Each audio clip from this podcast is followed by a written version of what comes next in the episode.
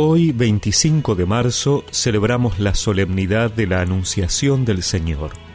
Por eso escuchamos en el Evangelio que el ángel Gabriel fue enviado por Dios a una ciudad de Galilea llamada Nazaret, a una virgen que estaba comprometida con un hombre perteneciente a la familia de David llamado José.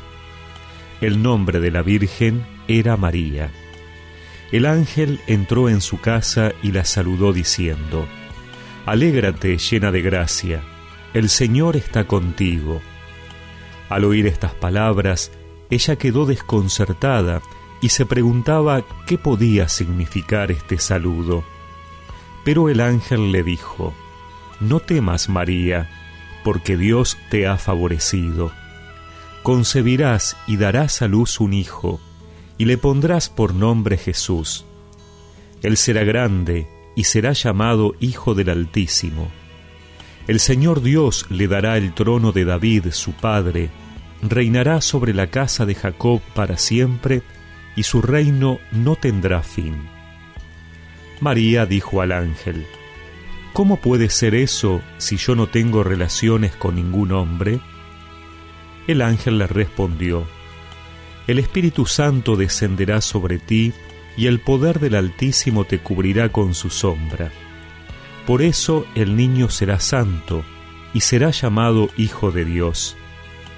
También tu parienta Isabel concibió un hijo a pesar de su vejez, y la que era considerada estéril ya se encuentra en su sexto mes, porque no hay nada imposible para Dios. María dijo entonces, yo soy la servidora del Señor, que se cumpla en mí lo que has dicho. Y el ángel se alejó.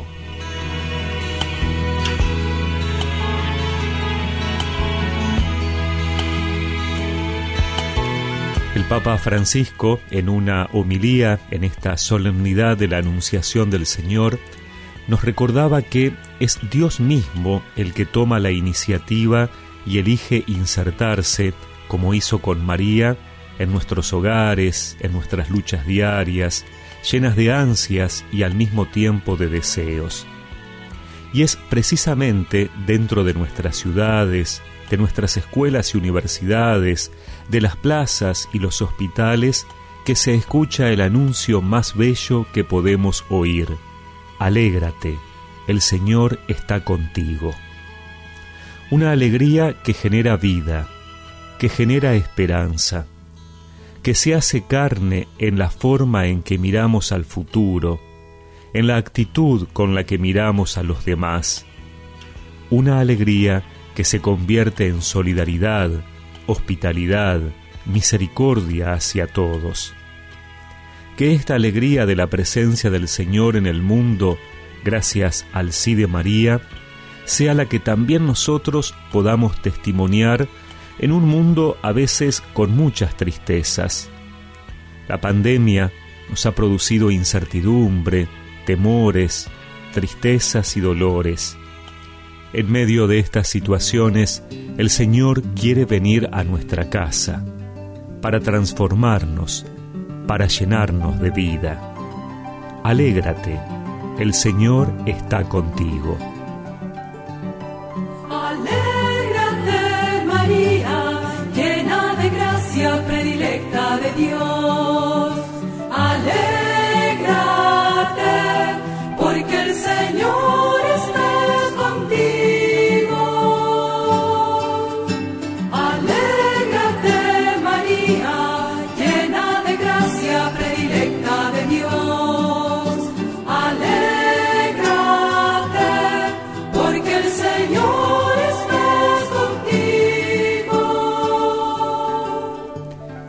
Por intercesión de María pidamos al Señor la alegría de su presencia.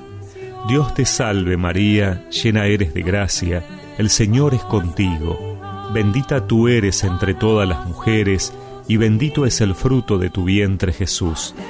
Santa María, Madre de Dios, ruega por nosotros pecadores, ahora y en la hora de nuestra muerte. Amén. Y que la bendición de Dios Todopoderoso, del Padre, del Hijo y del Espíritu Santo los acompañe siempre.